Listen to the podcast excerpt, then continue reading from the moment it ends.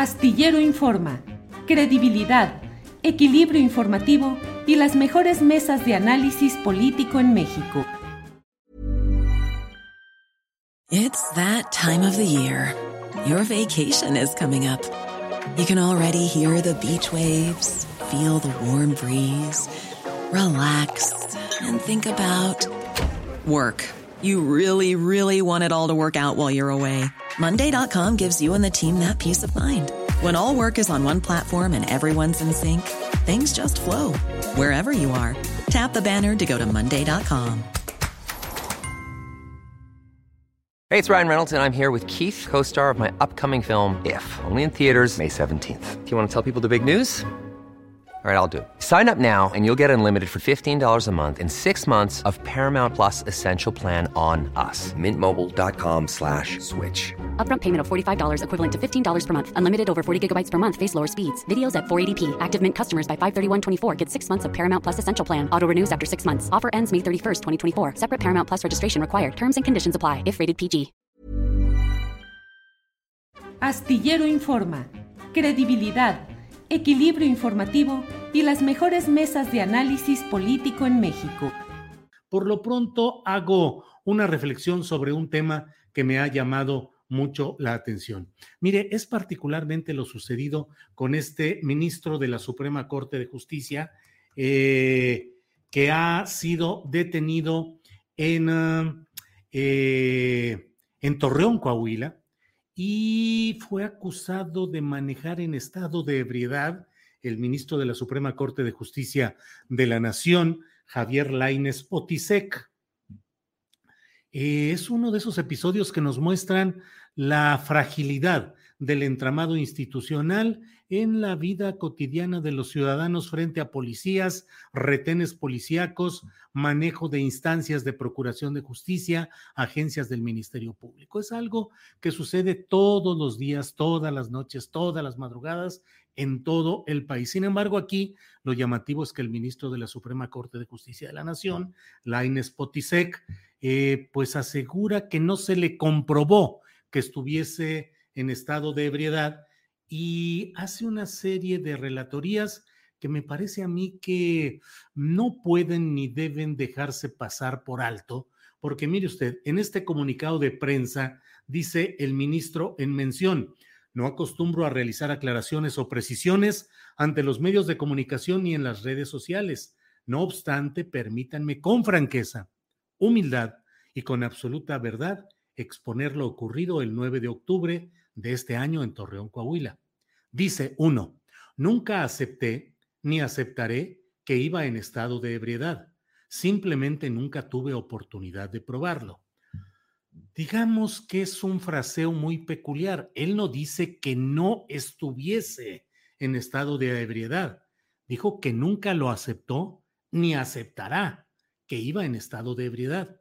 Simplemente nunca tuvo oportunidad de probarlo, de probar que no iba en estado de ebriedad, que probar que sí iba en estado de ebriedad. No es un juego de palabras el que estamos practicando en este momento, sino que creo yo que correspondería a un ministro de la Suprema Corte de Justicia de la Nación eh, ser más preciso y conciso respecto a la situación específica en la cual se encontraba en esa ocasión. Es como decir, nunca acepté ni aceptaré que cometí determinado delito. Simplemente nunca tuve oportunidad de probarlo. Mm, sí, en términos estrictamente jurídicos está en lo correcto, pero no deja de ser una maroma declarativa o retórica para no aceptar o no definir si él había tomado bebidas alcohólicas, había estado en una reunión, en fin, lo que hubiera sucedido y entonces eh, señalar lo que ahí correspondiera. Dice que la detención que realizó un agente de la Policía Municipal de Torreón estuvo fuera de cualquier retén o protocolo de alcoholímetro. Hasta el día siguiente me enteré de que para justificar la detención, el agente anotó la infracción de tránsito denominada cambio intempestivo de carril, lo cual jamás tuvo lugar. Eso sucede todos los días, todas las noches, en todo el país. Los agentes policíacos, con tal de justificar, entre comillas, su acción contra un ciudadano, pueden anotar ahí desde la aportación y posesión de ingredientes o sustancias psicotrópicas, de drogas, de faltas a la autoridad, eh, de cambio intempestivo de carril, como dice aquí. Eh, dice que nunca pudo hablar ni con un médico, ni con una autoridad, ni con un juez, ni con un ministerio público, ni mucho menos con un representante de derechos humanos. Pues lo que le sucedió al ministro es exactamente lo que pasa todos los días, constantemente en nuestro país. Dice que al día siguiente, siguiendo las instrucciones que les dieron, sus familiares realizaron el pago de 6.500 pesos, comillas, únicamente en efectivo y a pesar de la solicitud expresa, les negaron cualquier recibo o comprobante. Dice el ministro que él está totalmente de acuerdo en la lucha y los operativos antialcohol, que nadie debe manejar en estado de ebriedad, que esta conducta debe ser sancionada con severidad. Eh, sin embargo, estos operativos deben de sujetarse a estrictos estándares que eviten la corrupción y respeten los derechos humanos de la ciudadanía. Digamos que hasta ahí el relato puede ser relativamente aceptable. Muy bien, eh, él no le probaron que fuese en estado de ebriedad, ni lo niega, ni lo afirma, simplemente dice, no me lo probaron. Y narra lo que sucede con tantos mexicanos todos los días a todas horas, eh, que no pudo tener acceso ni a médico, ni a autoridad, ni a un juez, ni a ministerio público, ni a un representante de derechos humanos, que le birlaron 6.500 pesos, que lo extorsionaron, pues, eh, sin recibo, que así fueron entregadas y que, sin embargo, dice, a pesar de que en las publicaciones realizadas se dan a conocer todos mis datos personales en flagrante violación a la protección que la ley otorga a los mismos, he decidido no presentar ninguna denuncia. No tengo absolutamente nada que ocultar ni de qué avergonzarme. Eh, con todo respeto a la conducta personal del ministro de la Suprema Corte de Justicia, quien tiene derecho a salir de noche, a estar en una fiesta, a tomarse una copa de vino o una cerveza, eh, y si se excediera en estos términos, estaría expuesto a algo como lo que, lo que le sucedió, no en esos extremos de abuso y de extorsión, pero pues estaría sujeto a las revisiones correspondientes a estos temas. Sin embargo, dice que ha decidido no presentar ninguna denuncia. El fraseo que utiliza hace entender que no va a presentar ninguna denuncia a pesar de que todos los datos personales han sido difundidos. Pero valdría la pena preguntarme, preguntarnos, y es lo que yo pregunto en esta reflexión que estamos haciendo. ¿No debería este ministro iniciar una acción judicial fuerte, firme, absoluta, para denunciar y para castigar este tipo de cosas? ¿O el ministro de la Suprema Corte de Justicia nos va a dar como ejemplo el soportar todo esto, el aguantar, el sobrellevar, el permitir que suceda, el dar dinero sin recibo y nos dice, bueno, pues ya ahí muere y así la dejamos por lo pronto.